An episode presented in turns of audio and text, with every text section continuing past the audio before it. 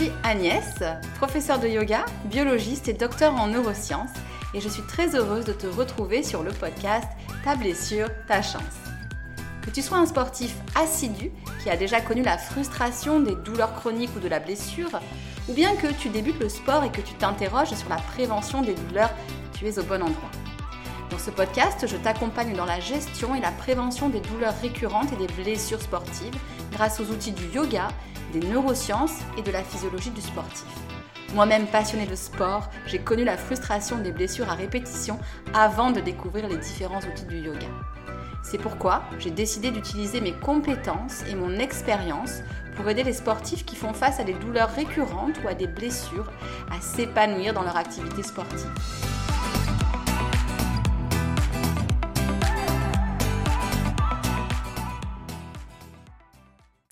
Bonjour Me revoilà pour un épisode en solo, assez court mais efficace. Dans cet épisode, je te propose un plan pour mettre en place une récupération optimale grâce à six étapes, dont certaines sont classiques et d'autres moins. Et là, tu te dis peut-être, euh, récupérer, euh, finalement, c'est ne rien faire. Donc, six étapes pour apprendre à ne rien faire, est-ce que c'est bien nécessaire? Alors déjà, je t'arrête. Récupérer, ce n'est pas ne rien faire. Le repos physique, bien sûr, peut être une composante de la récupération et même une composante importante, mais c'est loin d'être la seule. Et puis, il y a une composante qu'on oublie souvent, dont on oublie souvent de parler. C'est celle qui fait appel à mon organe favori, j'ai nommé le cerveau. Je vais te poser deux questions simples. Première question, est-ce que tu sais que tu dois récupérer? C'est-à-dire, est-ce que ton cerveau a compris cette donnée? Deuxième question, est-ce que tu récupères suffisamment?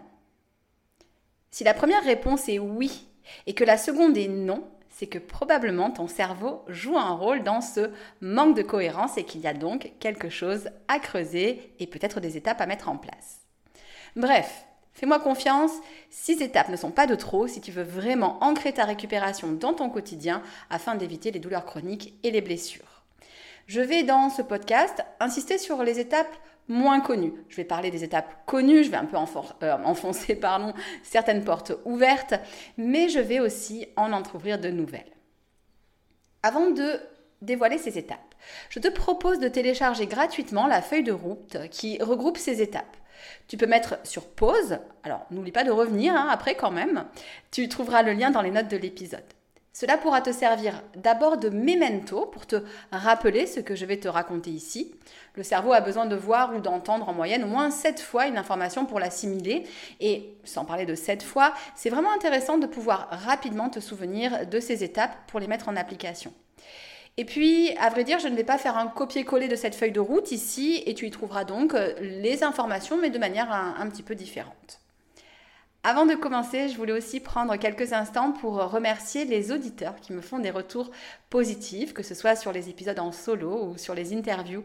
C'est une réelle source de motivation. C'est un vrai booster. Donc, merci. Vous savez peut-être que je suis un peu sur tous les fronts, cours en ligne, en présentiel, préparation de ma retraite à Bali, des formations dont je vous parlerai ultérieurement, et les retours positifs sont un réel carburant.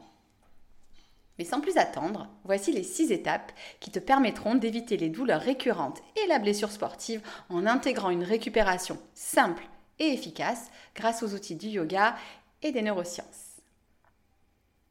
Première étape, prendre conscience de ton point A. Et qu'est-ce que c'est le point A? Le point A, c'est le point d'où tu pars. Parce que, ok, tu veux arriver à un point B qui est une récupération intégrée de manière simple et efficace à ton plan d'entraînement. Mais pour trouver son chemin, mieux vaut savoir d'où l'on part. Si tu vas sur Google Maps, que tu tapes ta destination et que tu cliques sur itinéraire, Google Maps te demande ta position de départ. Donc moi, je suis un peu le Google Maps de ta récupération. C'est important pour savoir notamment par quoi tu vas devoir commencer et sur quel point tu vas devoir insister. Je vais prendre deux exemples opposés. On va commencer par euh, Jean Régis. Alors je prends des noms un peu improbables pour que personne ne se sente visé, euh, mais ceci dit, je suis sûre que ça existe comme prénom Jean Régis. Et euh, voilà, si vous avez besoin d'inspiration pour un nom d'enfant, vous pouvez aussi faire appel à moi. Hein. Donc, Revenons-en à Jean Régis, il a attaqué le sport il n'y a pas très longtemps. En fait, il a toujours un peu bougé, mais là, il s'est mis un nouvel objectif, courir un marathon. Il a commencé son plan d'entraînement, mais il se focalise surtout sur les entraînements justement et pas sur ce qui se passe en dehors des entraînements. Jean-Régis va bien, mais il a des douleurs qui vont, qui viennent. Donc rien de vraiment inquiétant, mais quand même, il n'est pas sûr que ce soit bien normal de toujours avoir mal quelque part. Eh bien, Jean-Régis va devoir insister d'abord sur des actions concrètes au niveau du corps réfléchir à son alimentation, vérifier qu'il euh, ne se la joue pas euh, chameau et qu'il boit suffisamment, mettre en place un sommeil de meilleure qualité peut-être et intégrer des étirements et peut-être même du renforcement ou du gainage à son plan euh, d'entraînement. Et puis il y a Lilouane, c'est la cousine de Liliane. Lilouane est une sportive plus que régulière. Ses collègues se demandent d'ailleurs où elle trouve toute cette énergie. Lilouane fait attention à ce qu'elle mange, elle boit à peu près suffisamment. Bon, elle peut probablement améliorer sa récup hein, sur ce point. Elle dort presque assez et elle fait quelques étirements par-ci par-là. Lilouane a régulièrement des douleurs qui exigent qu'elle remette à plus tard ses projets sportifs et elle le vit de plus en plus mal. Donc ici, je donnerai deux pistes pour Lilouane. Premièrement, optimiser l'aspect physique en portant peut-être son attention sur une hydratation sans faille, une légère augmentation du temps de sommeil et une routine d'étirement plus efficace. Mais j'orienterai aussi Lilouane à, euh, vers euh, une question, se demander si l'écoute du corps est suffisante et si elle laisse vraiment suffisamment de temps euh, à son corps pour récupérer, ou bien si ses entraînements sont suffisamment progressifs. Je sais, ça ne fait pas plaisir. Il y a pas mal de choses qui sont en jeu ici, et notamment au niveau mental. Je ne vais pas m'étendre ici, mais il peut y avoir des objectifs peut-être à revoir, ou bien des pensées erronées, des biais cognitifs, à conscientiser. Et d'ailleurs, voilà une deuxième étape qu'on oublie quasiment tout le temps. On parle beaucoup de récupération physique, mais c'est rare de s'interroger sur la place du cerveau là-dedans. Donc deuxième étape, prendre conscience des obstacles à la récupération. On en parle peu parce qu'on voudrait des recettes magiques pour pouvoir s'entraîner sans limite, sans se poser de questions. Et c'est hyper tentant, mais si ces outils existaient, il n'y aurait plus de blessures sportives. Concrètement, la blessure sportive, c'est le fléau du sportif. Et si la recette miracle existait, si l'antidote de la blessure était une simple potion à avaler, plus aucun sportif ne se blesserait. Selon ma vision, les principaux obstacles à la récupération sont liés au mental et au fonctionnement de notre cerveau. Tout d'abord, certaines croyances comme le no pain, no gain dont on nous a abreuvé, ou encore le si tu veux, tu peux. Ben non en fait. J'aimerais avoir la même résistance que euh, Kylian Jornet, mais je pourrais faire tout ce que je veux, c'est mort. Et bien sûr que le gars s'entraîne comme un dingue, mais son corps est aussi juste euh, incroyable. J'aimerais pouvoir faire toutes les postures de yoga du livre 2100 asanas, mais c'est mort. Ma morphologie fait que certaines postures me seront à tout jamais inaccessibles. Et je sais, ça ne fait pas plaisir, c'est mieux vu de dire si tu veux, tu peux, mais c'est faux. Bien sûr que quand on voit Philippe Croison traverser la Manche alors qu'il n'a ni bras ni jambes, c'est hallucinant et c'est un magnifique message d'espoir. Mais je crois que oui, c'est vrai, tout est possible, mais dans les limites du corps. Et le jeu, c'est d'apprendre à respecter ses limites pour justement peut-être progressivement les repousser. La plupart des corps, et le mien y compris, ne sont pas faits pour courir un marathon en 2h10. Et c'est OK. La plupart des corps ne sont pas faits pour faire le grand écart facial. Et c'est OK. Et quand bien même, la question à se poser aussi, c'est pour atteindre cet objectif, euh, quel sera le prix? Est-ce que je suis prêt aussi à en payer le prix? Donc, si tu as la croyance que si tu veux, tu peux, tu risques de tomber dans le piège du manque de récupération inévitablement et en plus tu risques de te sentir coupable. Certains obstacles viennent également des pensées erronées de notre cerveau qu'on appelle les biais cognitifs. Un exemple connu est l'escalade d'engagement. Si tu prépares un événement sportif et que tu t'es déjà pas mal entraîné, tu auras du mal à accepter de lever le pied à l'approche de l'entraînement. Cela peut expliquer certaines blessures à l'approche d'événements sportifs. Et si tu as déjà connu ce genre de mésaventures, tu vois de quoi je parle et la frustration qui en découle. Un autre obstacle peut aussi être constitué par des objectifs non alignés. Cela mériterait un épisode à lui tout seul, mais notre cerveau nous pousse parfois à poser des objectifs incompatibles avec une pratique saine et à long terme. Trop de séances et pas assez de récupération par exemple. Pourquoi? Pour faire par exemple un marathon en moins de 2h30. Ok, mais pourquoi ce temps? Pour prouver quoi? Je n'insiste pas, mais pour l'avoir connu, je sais qu'une image erronée du corps ou encore une, impression de devoir prouver des choses, de devoir toujours être le meilleur, constitue un obstacle à la récupération. Consciemment ou même inconsciemment, de nombreux sportifs ne s'autorisent pas à récupérer. La blessure est alors la réponse du corps et ce n'est pas une réponse qu'on aime. Certains diront qu'il existe des obstacles non pas mentaux mais bien concrets. Par exemple, je n'ai pas le temps de mettre en place une séance de récup active ou de récup passive dans ma semaine je n'ai pas le temps de dormir, etc. etc. Lilouane, si tu as le temps de faire six séances de sport dans la semaine, tu as le temps de récupérer. Oui, tu vas peut-être devoir raccourcir une séance, lever un peu le pied et surtout, il va falloir que ton mental l'accepte. Ou alors, il va falloir que tu revoies certaines activités dans ta vie qui te prennent du temps et qui ne sont pas bénéfiques. Revoir peut-être certains engagements, mais en tout cas, il faut faire des choix et si possible des choix judicieux. Étape 3. Apprendre à écouter plus finement ton corps. C'est un passage obligé pour ne pas se blesser, mais aussi, et c'est la bonne nouvelle, pour faire la différence entre les vrais signaux de danger et les signaux, entre guillemets, normaux. Avoir des petits bobos, ça arrive à tous les sportifs une petite contracture par-ci, par-là, par exemple. Hein. Euh, pas d'affolement à avoir, juste des précautions à prendre, un ajustement de l'entraînement à faire, mais sans prise de tête. Et c'est en faisant attention aux signaux du corps qu'on évite justement les gros signaux d'alerte comme la blessure sportive. Si j'attends d'être cloué au lit par une contracture d'un autre monde, c'est que peut-être il y a certains signaux qui m'ont échappé.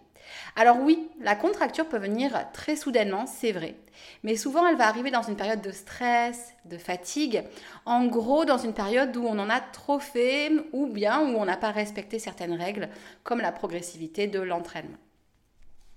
Typiquement, euh, il y a les courbatures normales et puis celles qui nous empêchent de marcher. Ces dernières nous indiquent qu'il y a un trop quelque part, trop vite, trop longtemps, trop fort ou un trop peu, trop peu d'hydratation, trop peu de progressivité. Souvent d'ailleurs on peut associer un trop et un trop peu. Quand j'ai réfléchi à ce que euh, je voulais dire, j'ai failli oublier, tellement ça me semble évident, mais la pratique du yoga et de la méditation sont bien sûr des portes d'entrée privilégiées vers euh, cette, euh, cette compréhension et cette écoute du corps. Étape 4, mettre en place un outil de suivi de ta récupération. Et là, on sent que euh, j'ai enseigné en lycée pendant euh, pas mal d'années et que euh, du coup, voilà, j'aime bien les outils carrés. C'est ultra simple, c'est ultra efficace. Dans cet outil, tu notes tes entraînements, mais aussi tes sensations post-entraînement et différents paramètres de récupération comme l'hydratation, la durée de sommeil. Euh, ça peut être le bon vieux à la main sur un bout de papier ou alors en version numérique.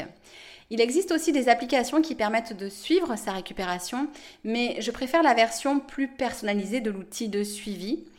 Euh, tu peux ainsi ajouter des choses à laquelle on ne pense pas forcément, par exemple la consommation d'alcool ou alors euh, l'utilisation d'un complément alimentaire. Et d'ailleurs, dans mon kit de récupération, euh, je propose un outil de suivi, mais je vous encourage à vous en inspirer pour peut-être le modifier à votre convenance. Ce que j'aime avec ce genre d'outil, c'est qu'il y a un double intérêt à ce suivi. Tout d'abord, c'est motivant pour être régulier dans sa récupération et vérifier qu'on n'oublie pas de boire, de prendre son complément alimentaire, etc. etc. Et également, c'est ultra utile rétrospectivement, puisqu'on pourra mettre en relation nos entraînements, nos sensations, douleurs ou pas, et nos habitudes de récupération. Donc c'est vraiment un outil à mettre en place, et c'est une habitude qui est consistante avec une des règles de vie en yoga, tapas. Tapas, c'est la rigueur. Et la bonne nouvelle, c'est que tapas, ce n'est pas quelque chose qui manque en général aux, sportifs. En général, c'est plutôt la bienveillance envers soi-même, Ahimsa, qui, qui pêche. Étape 5. Adopter les bons gestes de récupération. C'est en général l'étape qui est mise en avant quand on parle de récupération. C'est le passage réel à l'action. Qu'est-ce que je mets en place pour mieux récupérer? Quelle pratique pour une récupération active? Et quelle pratique pour une récupération passive? Quelle posture de yoga et comment les faire correctement? Quels outils anti-stress? Quelles habitudes nutritionnelles? Quels réflexes au niveau de l'hydratation? Quel impact du froid, du chaud sur mon corps? Quel type de massage? Quelles bonnes habitudes de sommeil? Le piège ici, tu l'auras compris, c'est qu'il y a beaucoup de choses à mettre en place. On peut même être noyé par la masse d'informations disponibles sur le net. On peut se sentir un peu perdu et du coup, et c'est dommage, renoncer finalement. Alors, on respire, on ne se met pas la pression et on met les choses en place progressivement. Notre cerveau a besoin de temps pour transformer une résolution en habitude, donc on se donne le temps de construire progressivement nos habitudes de récupération. Étape 6. Restez attentif aux paramètres stress. Là encore, c'est selon moi une étape souvent oubliée. Restez attentif à un paramètre sous-estimé, le stress, y compris le stress hors sphère sportive. Et là, on en revient à l'intérêt de l'outil de suivi de récupération dont je t'ai parlé, dans lequel on peut notamment noter son niveau de stress, peut-être dans, la sphère sportive, mais aussi dans les sphères euh, hors sport. Je le dis souvent, mais ton corps et ton mental additionnent le stress lié à la pratique sportive au stress lié aux autres sphères de vie. Imaginons, on met en place des bonnes habitudes de récupération, tout va bien, et puis notre niveau de stress au travail augmente il est nécessaire de réajuster sa récupération en allégeant peut-être provisoirement les volumes d'entraînement ou alors en renforçant les automassages ou en étant particulièrement attentif aux autres paramètres de récupération. Et puis, bien sûr, c'est dans ce genre de moment que les outils anti-stress du yoga sont d'une précieuse aide. C'est à présent le moment de résumer les étapes. Petit 1. Prendre conscience de ton point A. Où en es-tu et donc quel est le meilleur trajet pour toi? Petit 2. Prendre conscience des obstacles à la récupération. As-tu des croyances ou des biais cognitifs qui font que tu ne laisses pas suffisamment de place à la récupération dans ta vie? Tu l'auras compris, j'espère, je ne t'encourage pas à passer ta vie dans ton canapé, mais je t'encourage à prendre soin de ton précieux corps. Petit 3. Apprendre à écouter plus finement ton corps. Apprendre à écouter pour ajuster tes entraînements et ta récupération. Un peu comme dans certains jeux d'équilibre, tu t'adaptes pour garder l'équilibre. Petit 4. Mettre en place un outil de suivi de ta récupération. Indispensable selon moi pour te motiver et pour analyser ce qui fonctionne le mieux pour toi. Petit 5. Adopter les bons gestes de récupération. Donc mettre en place une routine quotidienne et hebdomadaire simple et efficace. Petit 6, restez attentif aux paramètres stress, vraiment, vraiment, vraiment, et y compris au stress en dehors de la sphère sportive. Pour compléter cet épisode, je te rappelle que tu peux télécharger gratuitement ma feuille de route. Tu y trouveras d'ailleurs aussi les trois erreurs fréquentes qui t'empêchent de récupérer. Un grand merci pour ton écoute. Je t'attends pour le prochain épisode du podcast. Je t'attends aussi dans ma newsletter, sur mes réseaux, mon site ou mon studio en ligne souhaite une belle journée, une belle soirée. Ciao, ciao